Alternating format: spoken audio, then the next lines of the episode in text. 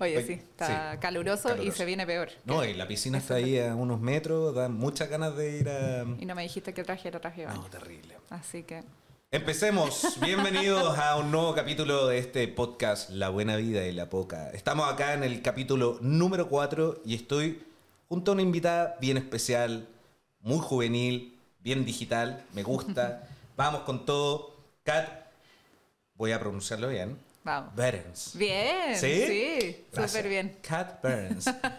Kat, por favor, preséntate a la cámara amiga. ¿Quién eres? Cuéntanos un poco de ti para conocerte. Bueno, creadora del Sabor de lo Bueno, cofundadora de Mango Merquén, una agencia de comunicaciones dedicada al mundo gastronómico. y hoy está con nosotros para hablarnos de sus proyectos, experiencias y todo lo que se viene en adelante. Bienvenida. Bueno, primero muchas gracias por invitarme. Es mi primer podcast, así que súper agradecida por la invitación, por la oportunidad de estar aquí. Em, bueno, como bien lo pronunciaste, bueno, mi nombre es Catherine, pero mis amigos y todos me dicen Kat. Em, yo, bueno, de profesión soy ingeniera comercial, así que vengo de un rubro un poco diferente al de las comunicaciones, un poco ligado sí al marketing digital, que es a lo que también me dedico ahora. Y em, también me considero ahora también fotógrafa gastronómica. Ah, mira. Así que ahí tengo... En tu Instagram de El Sabor de lo Bueno, ¿tú tomas las fotos o tienes alguien profesional? Yo tomo las fotos. Tú tomas las fotos, ya. Em, es algo que fui desarrollando ahí a lo largo como de mi vida. Desde el colegio, pasando toda la universidad. Siempre estuve ligado de alguna forma ahí a la fotografía. Y nada, pues eso. Yo, bueno, eh, estudié ingeniería comercial. Em, Naciste en Alemania. Nací en Alemania, Eso pero. Es increíble. ¿Cuánto? Ya, a ver, eres de las personas que nacieron en Alemania, estuvieron una semana y después en Chile. Exactamente, eso mismo. Estuve... ¿Pero te consideras alemana o.? No. Ya. La verdad me considero mucho más chilena que alemana. Están las raíces ahí, siempre han estado, pero, pero sí me considero chilena. Perfecto. Más chilena que el pastel de chocolate. Ah. Pero por lo que vi en tu biografía sobre mí, de tu, de tu blog, em, vamos a dejar en, el link de la descripción todas las páginas web, el link tree, que ahí genial lo, cómo está dividido en tus ebooks, en todo tu contenido que, que presenta. Em, hablas mucho del tema de los foodies. Tú te consideras una foodie. ¿Puedes explicarle un poco a la gente Acá sabemos un poco de, lo que se trata el foodie, el influencer, este, este personaje que con lo digital se ha ido integrando, pero también es un amante sibarita de, la vida, del mundo gastronómico. Sí, una persona foodie, o sea, más allá de como que le guste el buen comer y beber, eh, también está muy involucrado como con las tendencias del momento, con qué está pasando, con las nuevas aperturas, eh, sigues muchas cuentas, obviamente, gastronómicas, sobre, de chefs, de eh, medios gastronómicos, etcétera. Como que está, un foodie es alguien que está totalmente como inserto en la cultura gastronómica porque le encanta, porque le apasiona. Así que para mí eso, no sé si es la descripción exacta, pero para mí eso es, un, es lo que se considera como un foodie. Mira, y, y, el sabor de lo bueno nace primero en Instagram, nace en tu página web de sabordelbueno.com, eh, cuéntanos los inicios, ¿qué, ¿por qué ingeniería comercial pasaste al mundo gastronómico? Sabemos que en tu descripción salen eh, los hambrientos como yo o, los que les gusta la comida. Cuéntanos un poquito de esos inicios. Sí, mira, yo, bueno, estudié ingeniería comercial y me fui directo a trabajar en una empresa. Em, ahí, bueno, primero estuve en una empresa de tecnología y después me fui a una empresa de consumo masivo. Eh, ahí me empecé a relacionar, igual estaba algo relacionado porque yo trabajaba en el área de investigación de mercado y veía toda la parte de eh, estudios para vinos, para cerveza, ah, así que la verdad igual algo estaba ya relacionado. Y justo en ese periodo eh, se me ocurrió abrir un blog de cocina. O sea, en verdad no era de cocina, era de recomendaciones. ¿Por qué? Porque empecé a ganar lucas y empecé, tuve la oportunidad de empezar a salir a comer. Eh, así que ahí empecé a salir a comer y empecé a recomendar. En ese entonces creo que todavía era incipiente Instagram, pero ya estaba Facebook y subía fotos a Facebook de diciendo, hoy fui a probar este lugar y todo, hoy qué bueno, no sé qué, sube más recomendaciones y ahí se me ocurrió abrir un blog. Ya. Donde pero, primero entonces Facebook. Sí. ¿Ahí, ¿Ahí tanteaste o...? Sí, Facebook, pero como a nivel personal. ahí subía fotos de como mi experiencia de tu propio perfil. Sí, en mi propio perfil. Y El Sabor de lo Bueno, yo creo que ese mismo año, que fue el 2012. ¿Ya? eh, sí, porque ahora justo este año cumplí 10 años del Sabor de lo Bueno. Mira, Eh, felicitaciones. gracias. Eh, justo ahí, en ese periodo, eh, decidí abrir el blog, en Blogspot, imagínate, de, de esos La años. caída de carnet. Mal. Para los jóvenes que no están escuchando blogs. Dios mío, es que fue creo que incluso antes de YouTube. O sea, estamos hablando ¿Sí? de lo primero de lo primero. Sí. Que uno podía ponerle un banner arriba con colores eléctricos. Todas esas cosas. Eh, otros tiempos, otros tiempos. Ya, entonces nace el blog. Eh, Sí. ¿Y qué era? era ¿Pero se llamaba El, El sabor, de, lo bueno. Ah, Bueno, nació como el sabor de lo bueno. De una. De una. Perfecto. Eh, le habían pasado cosas chistosas con el nombre, ya lo voy a contar. Eh, pero no sé, se me ocurrió esto del sabor de lo bueno porque yo quería recomendar solo los lugares que a mí en verdad me gustaban. No era a modo de crítica, como este lugar no me gustó por esto, sino que solo recomendar lo bueno. Perfecto. Por eso salió un poco, surgió el nombre y todo eso.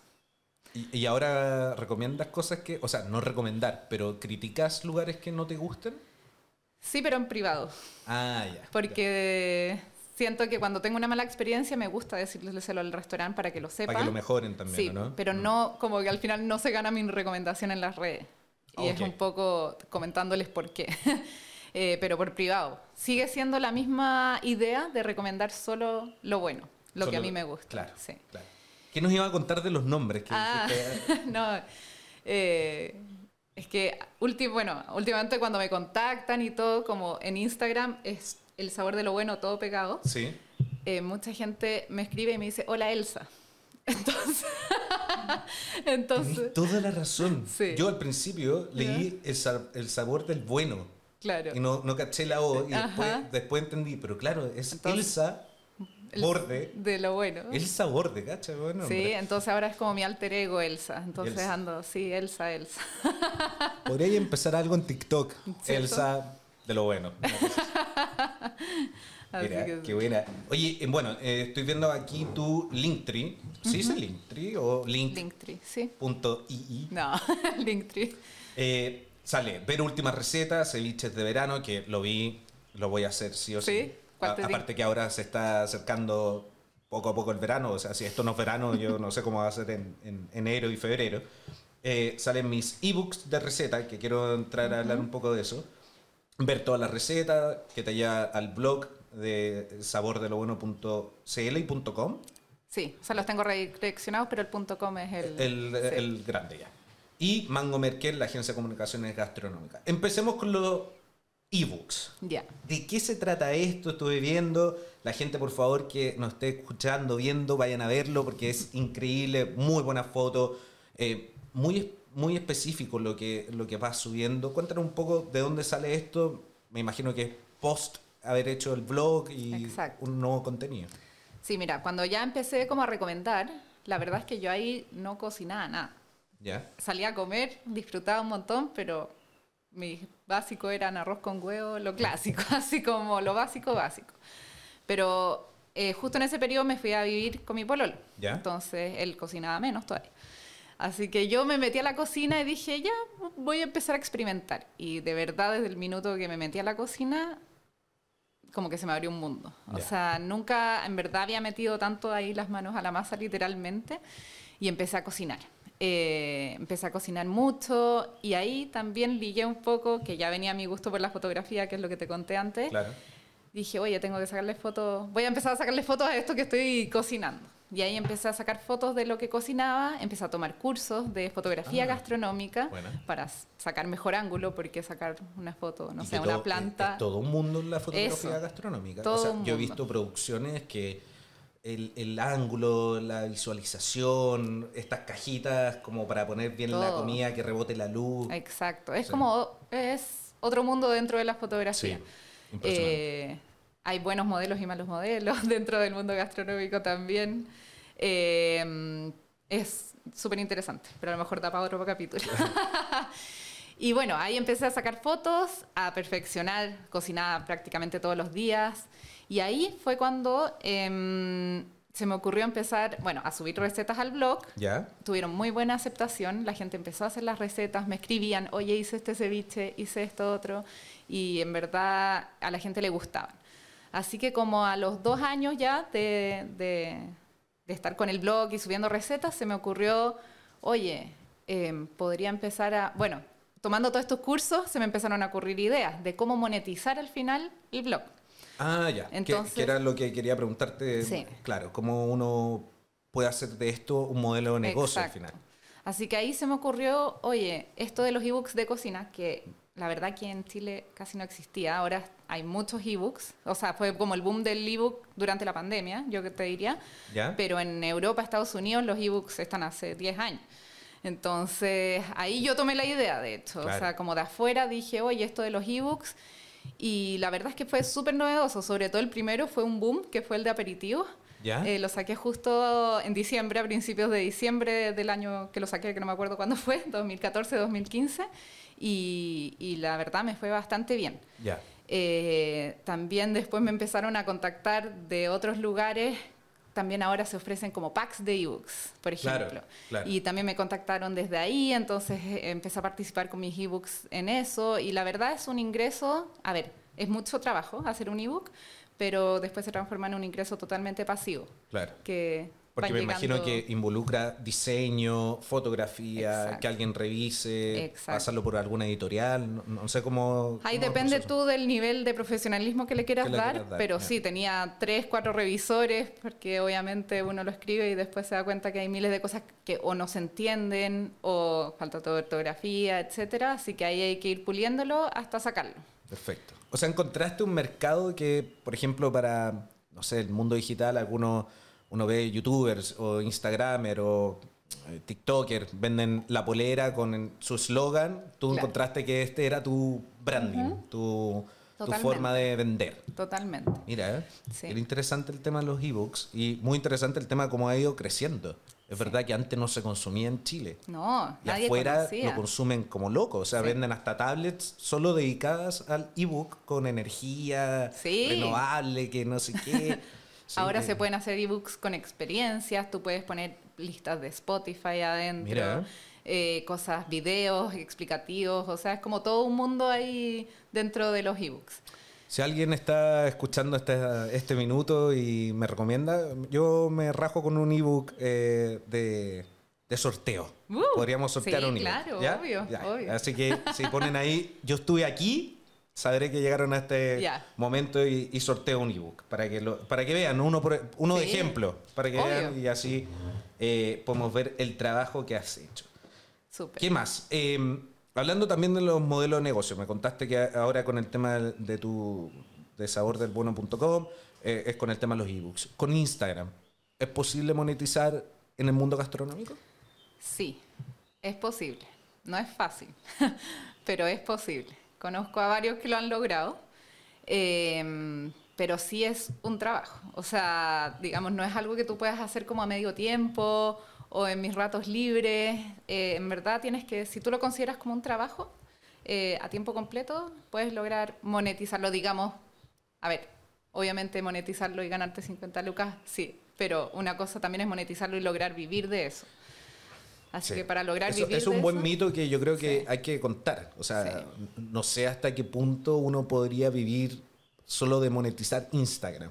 Solo Instagram, yo creo que no. No, habría que ser una Taylor Swift, una cosa así. Por- yo me imagino que se gana más con el canje de marca, contratos de ese tipo. No, obvio. Claro. Instagram es una de las herramientas que tú tienes. Y de hecho es un solo canal, pero tú tienes que estar en varios canales al mismo tiempo. Multiplataforma, claro. Sí, Y ahí, si tú construyes una buena marca, eh, sí puedes lograr vivir de eso. claro. Pero tienes que tener eso súper claro que tienes que dedicarle el tiempo que... No subir una fotito, una historia, Sí. hacer un reel y decir, ya, estoy listo hasta la próxima No, semana. Exacto. Chao, nos Además vemos. Mm. que hay una estrategia detrás también de cuándo publicar, cada cuánto publicar, a qué hora publicar. Eh, Co- construcción de comunidad también. totalmente. Sí. No publicar tantas... He visto muchos influencers últimamente y todo que bombardean al final también con cosas de marca y tú como seguidor ya te aburres Sí. y dices está todo comprado. Mm, Así que también hay que tener un equilibrio para lo, que- lo mismo que dices tú, mantener como la comunidad. exactamente. Sigamos al, al siguiente, digamos, em, arista de tu vida, que es Mango Merquén. Me encanta el nombre. Gracias. Me encanta. ¿Cómo comienza Mango Merquén? ¿Comienza antes del vlog, después del vlog? Cuéntanos. Después del blog. De hecho, Ya. acabamos de cumplir tres años como agencia. Ah. Eh, te voy a contar ahí un poquitito qué pasó entre medio. Vamos. Eh, bueno, yo en algún momento me aburrí de trabajar eh, en una empresa eh, y quise probar un poco, partí como freelance, eh, trabajando con mi papá en una clínica dental, algo nada que ver, pero armándole toda la parte del área digital, Perfecto. de toda la parte de, de comunicación y marketing digital de la empresa. No sabía mucho, pero aprendí sobre la marcha, a hacer campañas digitales, a llevar su Instagram, a escribir para su blog porque ya sabía algo de posicionamiento web. Mm. Eh, así que ahí me empecé como a especializar en eso. Eh, y en eso estuve un, un año, un año así como full acá, y, y yo en verdad mi sueño era irme a viajar. ¿Ya? Así que convencí a mi pololo y nos fuimos seis meses de viaje.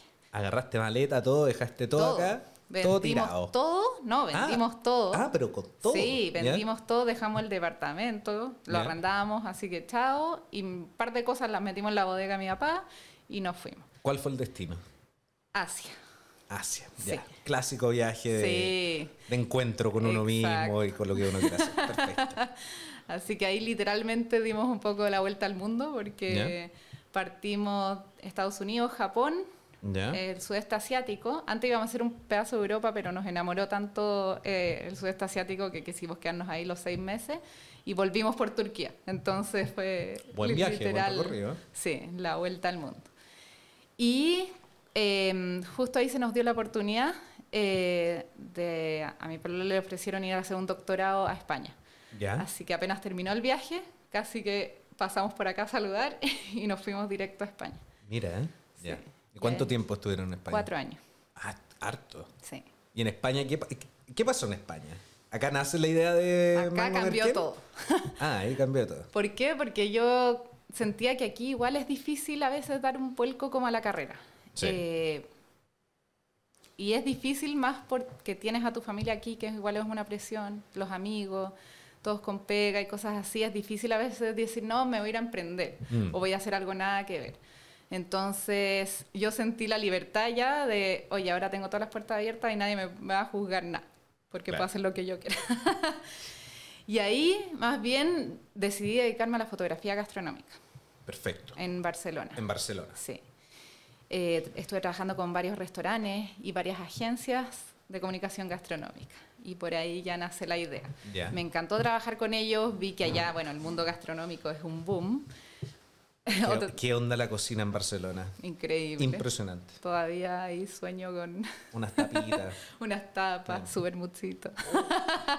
de mediodía. Ahí está, a mediodía ya se No. toman su vermut. La gente, la gente que está viendo, estamos justo en horario de almuerzo para empezar. Sí. Estoy con un hambre. Ay, no, Oh, ya. ya no, estoy pensando. no- oh. no te voy a hablar más no, de no, eso. no, entonces. no, sí, de eso se trata este programa. Hablemos de la comida. Perfecto, ya. Y en Barcelona empiezas a trabajar como de la fotografía gastronómica, Así y en los restaurantes, agencia. Así es. Y ahí te da algún clic y decís, si volvemos a Chile hacemos esto o lo empezaste allá. No, dije, mira, me empezó a tincar. Bueno, ahí seguía con un trabajo de medio tiempo, todavía con mi papá, que volví y me dijo, oye, podéis volver y seguir trabajando. Eso es lo bueno del marketing digital y todo, se puede hacer a distancia, perfecto. Correcto. Así que medio tiempo hacía eso y medio tiempo lo de la fotografía, porque allá llegué y nadie me conocía, entonces también empezar de a poquitito, hacer contactos y todo eso. Perfecto. Ahí trabajé con una agencia muy entretenida, eh, que en verdad me abrió muchas puertas y todo. eh, y ellos, además de eh, tener sus clientes y todo, también generaban contenido. Entonces iban a restaurantes a hacer reportaje y todo eso, y ahí iba yo a escribir y hacer fotos al mismo tiempo sobre los lugares. Mira, ¿eh? Genera que- comercial ya una comunicadora Total. total. Total. Sin saber mucho, pero ahí ya me fui metiendo de a poquito. Probando poco a poco, Sí. claro. Ir curtiéndote en el arte gastronómico. Ya, Así es. entonces, ¿en qué año se vuelven a Chile? Nos devolvemos en octubre del 2019. Ah. muy buena fecha. muy buena Ajá, fecha. sí, sí. Ya. Y Fue, fue un poco tormentosa la vuelta, obviamente. Volvimos un 20 de octubre. Ya. Así que mm, ya venía armando el proyecto Mango Merquén, porque yo ya sabía que quería Venís con hacer... todas estas ideas, Sí. toda esta experiencia, Yo y quería dije- hacer algo con esto acá. Ok. Dije, en Chile no hay ninguna, hasta ese entonces había habido una que no sé qué pasó, que no sé si fue, no fue el momento, no sé, pero ya no había nada especializado, una agencia especializada en el rubro gastronómico. Correcto. Entonces ahí estuve hablando con varios amigos y había uno que justo estaba terminando con su proyecto de traer cerveza a Estados Unidos y todo.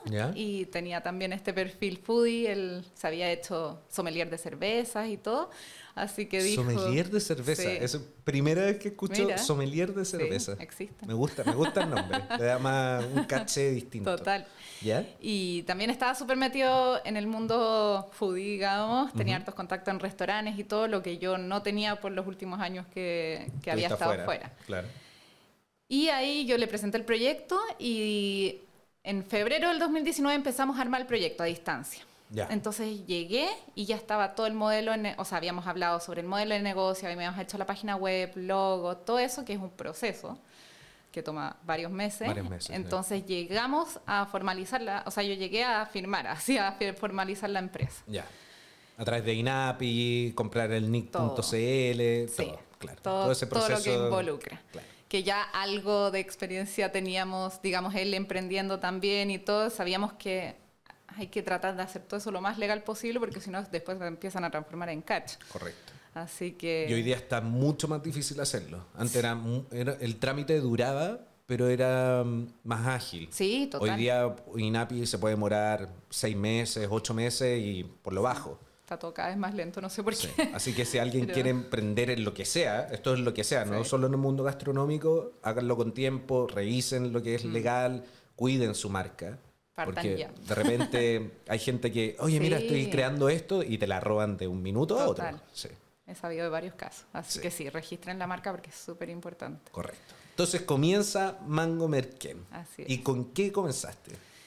Bueno, primero partimos en un periodo difícil, porque bueno, en medio de estallido social, eh, de hecho yendo al centro a formalizar todo, porque Claro. ahí está toda la cuestión. Todas las notarías, Sí, todas las sí. notarías, que el servicio de impuesto interno, todo teníamos que ir para allá, Claro. así que en medio de marcha y todo ahí estábamos nosotros tratando de formalizar la empresa. Eh, pero lo logramos y bueno, partimos los dos eh, con la idea, veíamos mucha necesidad, bueno, yo veía la necesidad porque venía desde Barcelona de eh, ofrecer la parte de gestión de cuentas de redes sociales. Perfecto. Allá era una cosa súper profesional. Los restaurantes tenían eh, Instagram súper bien cuidados, fotografía cuidada, sus conceptos de marca, todo. Y quise como traer eso para acá. Y salimos a vender. Eh, no fue tan fácil porque aquí todos nos decían, no, si a mí se me llena el restaurante, ¿para qué voy a necesitar eso? Si yo, yo hago las fotos, yo las publico. Sí. Y en verdad sí fue al principio. Eh, y en eso conseguimos dos primeros clientes, así más por contactos, una cervecería que, que queremos mucho hasta el día de hoy, aunque después en la pandemia nos dejaron por temas de lucas, Ah, y una cafetería que hasta el día de hoy sigue siendo cliente nuestra, mira, ya. Que vendía, vende juegos de mesa, entonces en la pandemia le fue muy bien. Mira, mira qué interesante el, el Sí, concepto. sí. Y ahí llegó la pandemia y la verdad fue un bajón para nosotros porque teníamos como todo un proyecto y todo de empezar, claro, a, a contratar gente también y todo y la pandemia paró todo, Paró como todo. para todos. Claro. Eh, pero yo sí saqué la idea de esta agencia con la que había trabajado en Ujú. España que te había contado, Sí. eh, de no solo ser una agencia y tener clientes, sino que también tener una parte de aporte como hacia el rubro. Ok, ¿ya? Así que una buena parte de nuestra agencia eh, es, nosotros creamos contenido propio, eh, por eso tenemos un Instagram bastante fuerte, hemos hecho una buena comunidad porque todas las semanas vamos a entrevistar gente del mundo gastronómico, Mira. eh, emprendedores y sobre todo nos interesa mucho Historias con Sabor se llama, la Sí. sección. Sí, Y- Vayan a verlo. Arroba. Sí, eh, en mangomerken.com, ahí está la sección de historias con sabor y todas las semanas eh, publicamos diferentes historias de emprendedores chiquititos, de Eh, bueno, chefs también reconocidos, un mix un poco de todo, pero a nivel muy inspiracional, como para que nos cuenten su recorrido y cómo llegan a hacer lo que están haciendo ahora. Lo tendremos en la descripción de este capítulo también en todas nuestras redes sociales, ahí estaremos compartiendo. Buenísimo. Ya, entonces, llega la pandemia. Llega la pandemia. Y llega la pandemia justo en un momento en que lo que dices del, del tema restaurante, eh, nunca le pusieron mucho cuento al tema digital. No. Porque es verdad, lo que interesaba era tener el restaurante lleno. Sí, Y después de la pandemia, o durante la pandemia, muchos cerraron, otros se fueron en quiebra, otros se dedicaron más al tema delivery, eh, las dark kitchen empiezan a subir Total. exponencialmente. Eh, no ha terminado la pandemia todavía, pero Bueno. aunque creamos que, pero todavía, todavía está ahí. Eh, estamos un poco más con libertad, la gente volvió a salir a las calles y está empezando un poco ah, los restaurantes, los bares, los hoteles, las viñas a eh, hacer estas campañas digitales, a llamar un poquito, oye, ¿qué podemos hacer acá? ¿Te ha tocado en esta nueva etapa de, de- no solo de Chile, del, del mundo, de salir a la calle y empezar a renovar a un nivel más digital? totalmente. O sea, la pandemia creo que cambió todo. Al principio, si bien nos afectó mucho, obviamente, por este plan de crecimiento que teníamos y todo, creo que nos terminó ayudando. Porque, como bien dices, los restaurantes empezaron a darse cuenta si no estoy bien posicionado en redes sociales, si no tengo una página web decente, si no tengo esto construido, me voy a pique. Claro. Nadie me conoce. ¿Cómo me van a conocer ahora si están todos encerrados en la casa? Exacto. Así que ahí, eh, ya a fines del 2020 y 2021 para nosotros fue el gran pic, así el crecimiento total. Total. Eh, ahí nos empezaron a contactar. Eh, durante la pandemia sí lo que hicimos fue, bueno, nadie iba a contratar servicio ni nada porque nadie tenía plata, Claro. pero sí empezamos a hacer asesoría en comunicación Ah, ya. digital. Qué bueno. Eh, armar bien como ya cuál es, ya te vaya a reinventar, en qué, cuáles son tus conceptos de marca, eh, cómo lo vas a comunicar, en qué plataformas, todo eso. Y hasta haciendo mini cursitos como para los emprendedores para que ellos pudieran hacerlo solos. Porque ahí ya nos- nuestra idea no era así venderles el servicio que no iban a poder pagar, sino que por lo menos pudieran subsi- subsistir. Claro, claro. No, y esas recomendaciones funcionaron. Es que uno de los temas, lo hablaba en capítulos anteriores, eh, algo tan simbólico como la carta física al QR, que yo soy de los yo soy de los cartas físicas. A mí me gusta la manchita en la carta de mayonesa con el vino tinto, que, Parte que se de- notó que se cayó la copa. El QR siento que molesta un poco en la mesa cuando están pegados o te lo entregan como la servilleta o están esas cositas así como, como stand chico. Eh, me, me molesta visualmente, pero entiendo que también el tema del papel, del medio ambiente, de usar la tecnología a nuestro favor, te ayuda mucho más. Pero claro, eso fue un cambio súper brusco para, Súper. sobre todo para la edad adulta, Sí. porque una cosa es que eh, llegue la, la tía o la abuelita y te diga, eh, ¿cómo se usa esto de Instagram? Y otra vez decirle, oye, no, apunta con tu teléfono acá Exacto. y abre el menú. ¿De qué me estás hablando? Hay gente mayor que ni siquiera sale con el teléfono. O sea, entonces sí, fue un cambio gigante. Pero también trajo cosas muy positivas para un restaurante. Implicaba mucho costo el estar cambiando todo el rato las cartas. cartas. Y Mm. ahora, por ejemplo, con el tema de inflación y todo eso también, que cambian los precios todo el rato, digitalmente es mucho, mucho más mejor. fácil manejarlo. Entonces, sí, yo también estoy de acuerdo con que a veces te corta un poco la experiencia el tener el celular ahí, Mm. Eh, como que no te desconectáis nunca, Nunca. digamos. No, porque- ya, ya, sí. ya no te desconectaste. Exacto. Porque más encima si queréis pedir otra cosa, tenés que de nuevo sacar Sí. el teléfono. Sí. Entonces, tú, tú si te vayas a recorrer re- restaurante hoy día, es la mesa, las personas y todos los celulares arriba de la mesa. Ah, si antes pasaba eso, ahora es peor. Sí, O sea, totalmente. mucho más. Así que una cosa por otra. Eh, exactamente. ¿Algo más que agregar a esta historia de Mango Merquén? Eh, sí, bueno, el 2021, ahí ¿Ya? como te contaba, fue nuestra, nuestro pic, nuestra explosión. Eh, yo había llevaba muchos años trabajando desde la casa, pero ya en la pandemia me colapsó un poco. Eh, si bien antes me encantaba, ahora necesitaba como un lugar, otro lugar para poder trabajar. Y nuestro sueño también era armar una cocina estudio ¿Ya? donde pudiéramos hacer video recetas para marcas y todo eso. Mira. Así que ahí en octubre del 2021 nos encontramos una oficina y armamos también una cocina estudio como para hacer todo esto. Qué interesante eso. Sí, súper entretenido. Y ahí ya empezó a crecer el equipo también y todo, hasta llegar ahora que ya somos 10 personas. Eh, así que me parece genial, me parece genial. Un día me tienes que invitar a ver ese estudio. invitadísimos todos. Muchas gracias. No para robar la idea, no, por favor, no, sino para ir a, ver cómo funciona. Pasemos un poco... Em, ¿Cuánto vamos? ¿30 minutos? Vamos perfecto. Vamos perfecto. 30 minutos, qué rápido se pasa. Yo lo estoy pasando increíble. Me pensé que me habían pasado como 5, así que... Eh, ¿Cómo ha sido viajar porque, claro, no has estado solo en Barcelona o haciendo este viaje asiático, me imagino que has estado recorriendo en otras partes también. Eh, viajar por el, por el mundo, ver la gastronomía que está fuera de Chile, llegar a Chile y comparar. ¿En qué nivel nos consideras que Chile está? Eh, ¿Nos falta? ¿Estamos eh, empezando a, florecer un poco? hace un mes, dos meses por ejemplo, el restaurante Boragó salió dentro de los 10 mejores de Latinoamérica, número 43 a nivel del mundo. Eh, se nota que la cocina chilena está empezando a, surgir un poco. Creo que se viene eh, por ahora una competencia gastronómica que Chile va a participar. Eh, ¿Cómo lo ves tú, desde tu experiencia desde afuera, llegando a Chile?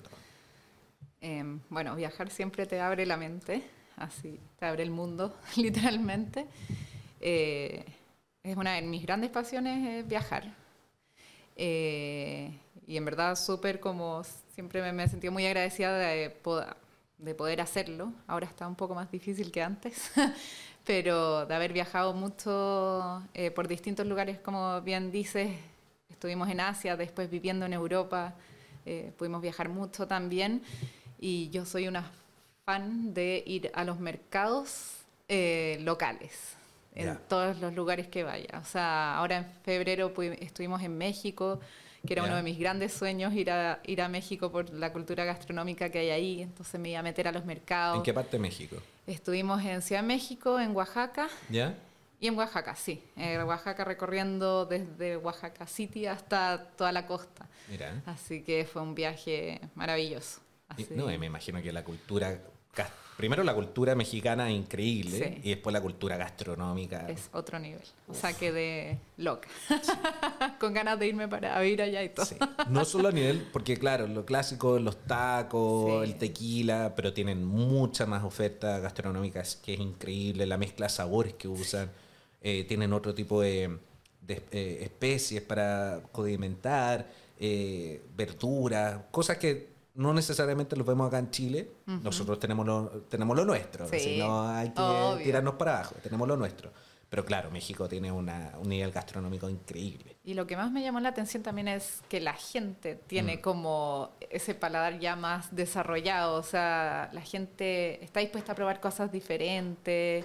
Eh, la gente cocina muy bien en general en su casa.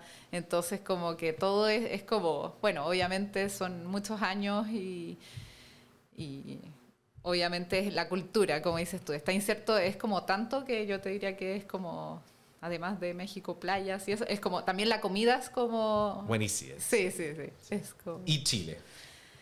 Y Chile. Em, mira, yo después, a ver, obviamente ya estaba como un poco en el mundo gastronómico con todo esto antes de irme y a la vuelta, que fueron más o menos cinco años después, sí vi un gran cambio. Eh, noté el cambio. Eh, me sorprendió. De, bueno, primero habían aparecido, en mi época cuando yo era bloguera, digamos, no había tanta gente escribiendo, recomendando lugares, no eran muchos, o sea, digitalmente eran muy poquitos. Eh, sí, siempre han estado los periodistas gastronómicos y todo, eh, pero así digitalmente era muy chiquitito y cuando volví ya era un mundo. Eh, así que eso fue lo primero que me sorprendió. Y obviamente eh, el nivel también ah, para mí había aumentado, aumentado bastante. sí, obviamente la pandemia afectó mucho, pero creo que tampoco fue tan malo, porque había muy malos restaurantes acá, que con la pandemia terminaron de morir, digamos, que creo que a lo mejor no hubieran muerto si no hubiera pasado la pandemia. Sí, toda la razón. Eh, siento que en verdad, a ver, por más duro que suene, creo que sobrevivió en verdad lo bueno. Lo bueno. Sí. Mira. y también en la pandemia mucha gente decidió, chao, me lanzo a emprender y también abrieron muy, cosas muy buenas. O Sí, sea, hartos nuevos conceptos sí, están naciendo. sí. Y muy, muy entretenido. Sí. Se viene, yo creo que 2023 se viene una época sumamente interesante en el Sí, gastronómico. Total. Lo lindo del mundo gastronómico también es como que es un rubro donde no te vayas a ser millonario en general. Eh, y todo eso, entonces en verdad la gente que está en el rubro gastronómico es muy apasionada. Claro. Es como hay mucha pasión. Entonces como que siento que la gente que dejó de hacer otras cosas durante la pandemia para dedicarse a eso es gente realmente que le apasiona el rubro. Claro. Entonces eso es como hace una gran diferencia. Que nos gusta la comida, Sí, obvio. porque nos gusta la buena vida al final. Así es. Pasemos a el final del programa. Eh, Tan rápido. Sí. Y cuando digo final pueden ser me- media hora más, porque la última vez dije final como 30 Varias veces. minutos. Eh, vamos a cambiar un poco, eh, Kat, contigo, el- la estructura del programa. Antes lo que hacíamos con los invitados es que los, los, eh, se sentaban, leíamos un par de noticias, las comentábamos, después entramos al tema de negocios con ellos. Ahora queremos intentar algo distinto contigo, y son las recomendaciones Ya. recomendaciones para la gente, para la que, gente que nos está viendo, ¿ya? Muy bien. Así que te voy a dar unas par de preguntas y vamos a ir comentándolas eh, para ver, para dar recomendaciones de Chile, por ahora, ¿ya? Y después vamos a dejar un par de preguntas a nivel internacional por si alguien decide viajar este verano o está por ahí escuchándonos, ¿ya? Hagamos un viaje por las comidas. Partamos primero, partamos fuera de Chile. Ya. Hagamos eso. Y después dejamos ya el, el grueso para a nivel nacional. Plato favorito a nivel ya del mundo mundial, de lo que hay estado. ¿Qué ha sido lo mejor que te has comido? Wow. Oh, qué difícil pregunta. De lo mejor que me he comido. Pero, Puedes darme un top 3 también.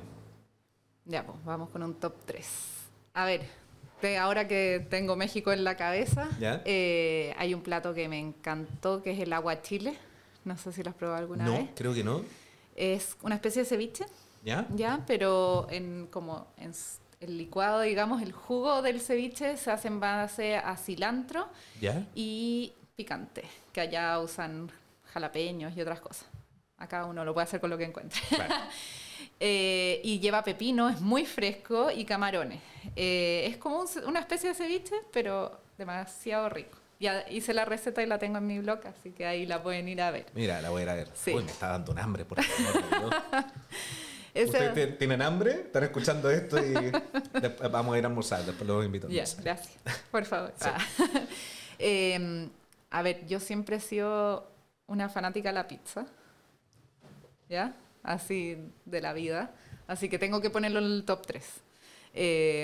obviamente en Italia probé buenas pizzas, pero como que hay buenas pizzerías en todas partes del mundo. Eso es lo que a mí me ha sorprendido mucho. O sea, no tienes que ir a Italia para comerte una buena pizza. No, para nada. De hecho, aquí hay muy buenas pizzerías. Así que tengo que ponerlo como en el top 3. Te tengo que hacer la pregunta, y esta es una pregunta que a nivel digital siempre deja la embarrada. ¿Con piña o sin piña? Chan. ¿Qué dirías? Tengo que decir una de las dos, ¿cierto? Porque... que- Ya. Es difícil. No, yo soy de con. ¿Con piña? Sí. ¿Y tú? No, me voy a echar del programa. Lo que pasa, a ver, es rica. A ver, es buena la pizza con piña, pero yo no sé si puede ser considerada pizza. Mira, Más bien una masa con queso con piña. no sé. Yo después... Hay un programa nuevo en Netflix, ¿Ya? el de las pizzas, ¿lo habéis visto? No. Está buenísimo, lo recomiendo a todos para que lo vayan a ver. Eh, solo enfocado en pizza, es como un chef ¿Ya? stable, pero de pizza. Eh, y ahí hay uno que se hizo famoso en Italia. ¿Ya? Imagínate en Italia que son súper tradicionales y todo, porque él en verdad le mete De todo. de todo a los toppings de la pizza, o sea, reinventó como un poco la pizza al taglio, que es esta, que es por corte y todo. Eh, no lo vi poniendo piñas, ¿verdad? Por algo Pero- será, por algo Pero será. sí, eh, pizzas agridulces, Mm. o sea, distintos tipos, obviamente, de quesos, de toppings, de todo, y se ha hecho famosísimo por eso. Así que yo creo, eh, yo no soy para nada en mis recetas así como tradicional ni tajante Me con cuadra. las cosas. Yo, yo creo que el tema de la piña, a ver, es, un- es una broma, nadie se enoje por escuchar esto, porque al final, claro, si uno piensa la pizza, ¿qué es la pizza?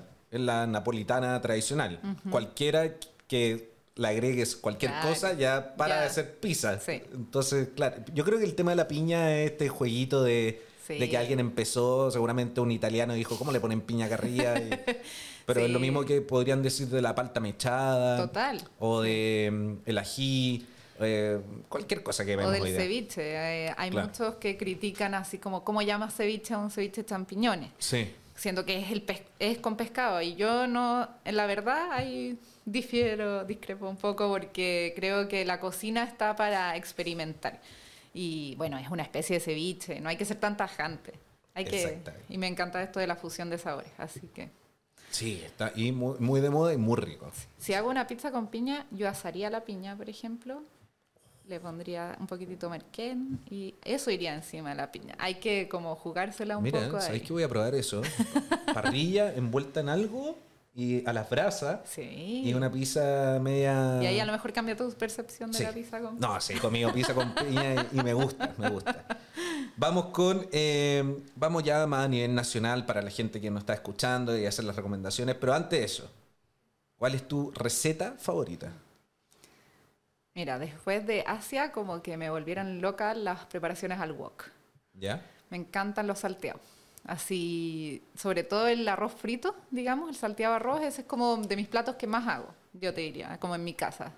No sé si es como... No, sí, en verdad es mi top, porque cada vez me queda mejor, así que estoy llegando a ese nivel de como cuando comía en las calles de Asia, que me encanta la comida callejera y todo eso, a, a ese nivel de como de sabroso. El arroz eh, se usa el del día anterior, entonces como una receta medio de aprovechamiento con las verduras que tengáis, entonces esa es como de mis recetas estrellas, te diría yo. Me gusta. Aparte un plato que yo encuentro que no existe el plato sencillo ni el complicado. No. Siempre está el cómo uno lo va preparando. Yo no uso esto de tres cuartos de... No. No, ahí a la pizca que a uno le vaya tincando nomás. Total. Eh, ¿Qué lugar en Chile, todo Chile, todo Chile, recomiendas que eh, cualquiera debería ir sí o sí? A cualquiera así viniendo desde afuera. Y desde acá, que tiene que ir, sí o sí. Que no se puede perder. Gastronómicamente hablando, Correcto. me imagino. Sí. Está difícil la pregunta. ¿eh?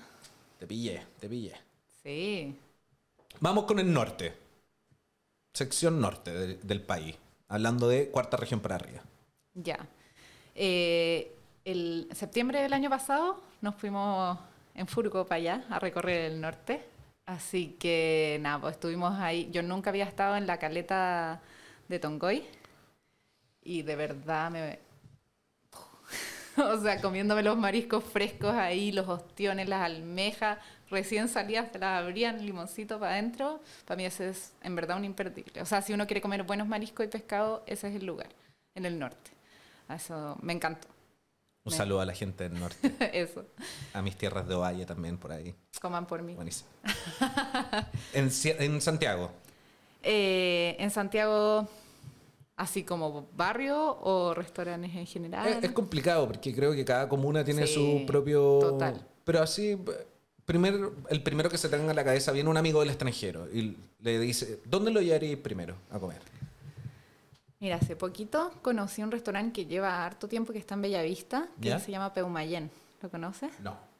Ah, sí lo conozco. ¿Sí? Sí, conozco al, al- al dueño. Mira. Sí, muy bueno. Eh, creo que es un lindo lugar como para llevar a alguien para que conozca como la comida originaria de Chile.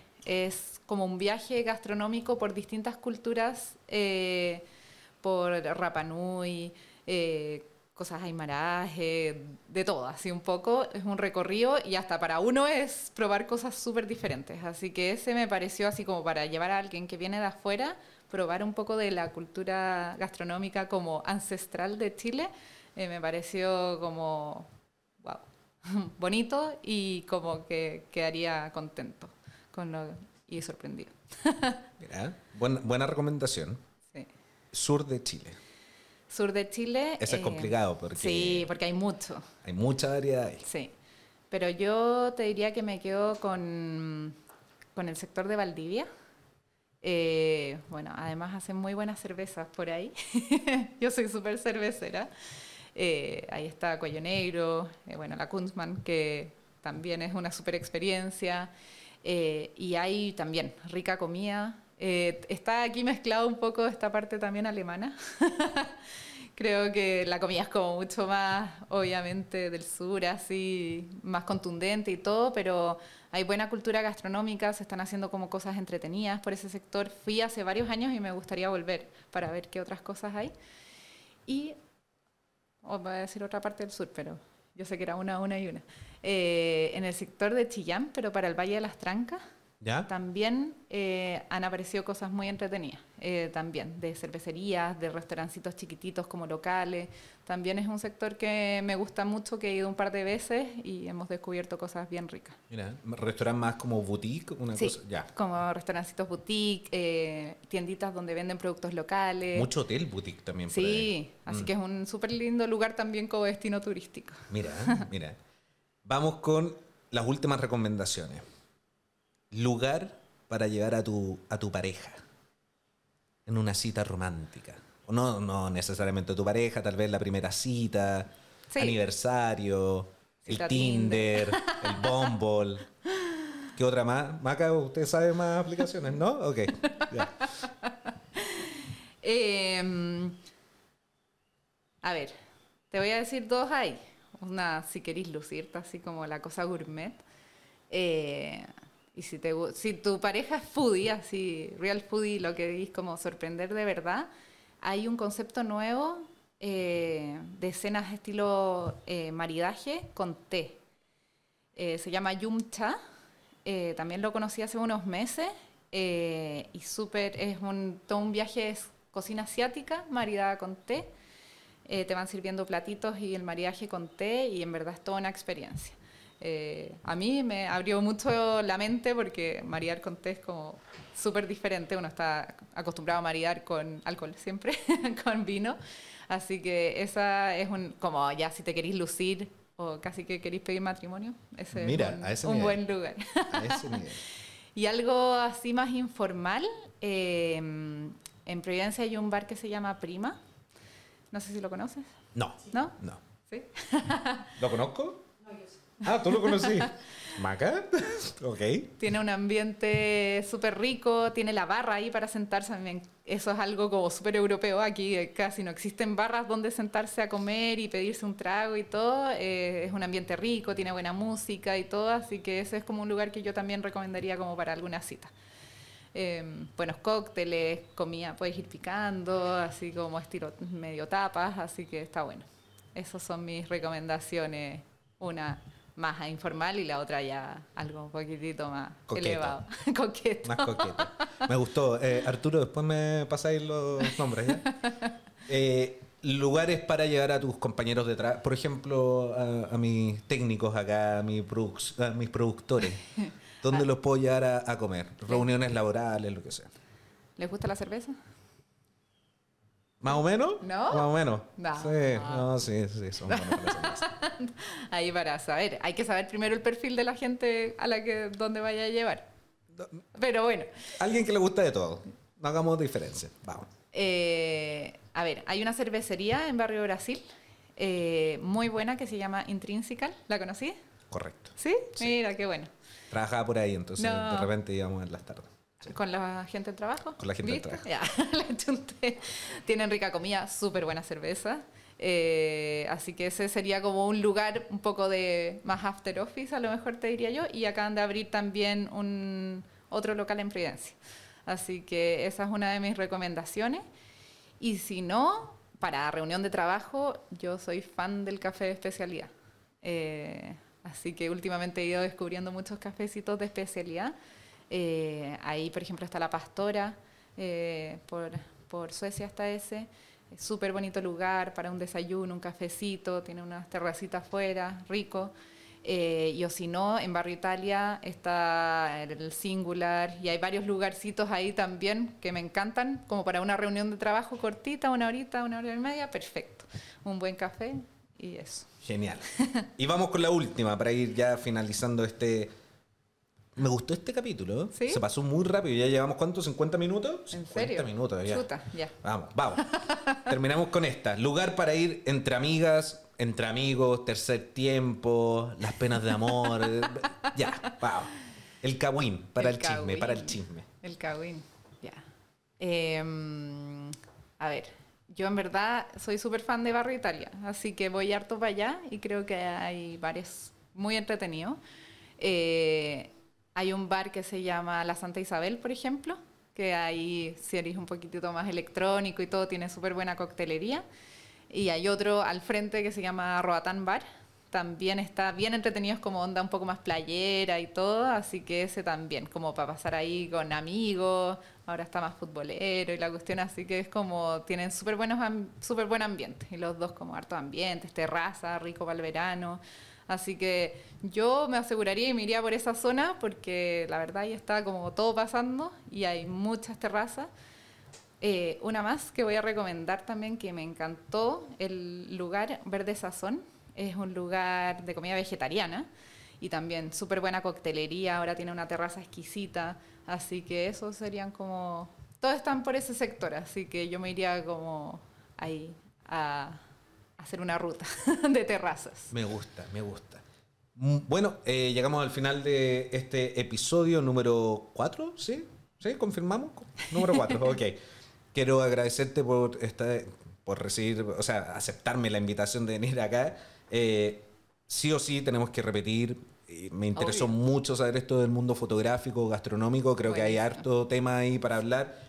Eh, así que invitadísima ya a la segunda Ah, temporada. gracias. Ah, gracias. Eh, obviamente que te vaya increíble en tus proyectos, en todo lo que se venga, tanto con tu blog, con tu agencia, con tus plataformas digitales. Eh, están en la descripción todos los links para que lo vayan a revisar. Y eh, a todos los invitamos, les pedimos que se despidan de la gente que está viendo y que recomiende o haga algún tip o si alguien, por ejemplo, no está viendo, quiere empezar un negocio, Ah, eh, le des alguna recomendación y con eso vamos despidiendo este capítulo. Bueno, primero gracias por la invitación. Estuvo súper entretenido, se me pasó volando.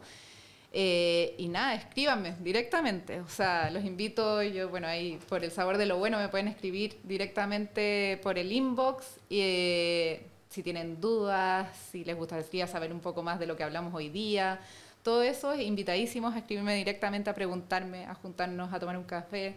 Yo en verdad me encanta conocer gente, me encantó este espacio. Eh, Súper entretenido hablar de todo un poquito y hay tanto para hablar en verdad que Sí. podría estar aquí como cinco horas hablando. Te lo pasé increíble. Lo pasé increíble. Gracias, Car. El sabor de lo Muchas bueno, ya saben, todas las plataformas digitales. Estamos en YouTube, Spotify, Apple, Google, TikTok, Instagram. No sé qué me falta, creo que dije todas. Nos vemos en el siguiente capítulo. Muchas gracias. Chao, chao. Chao.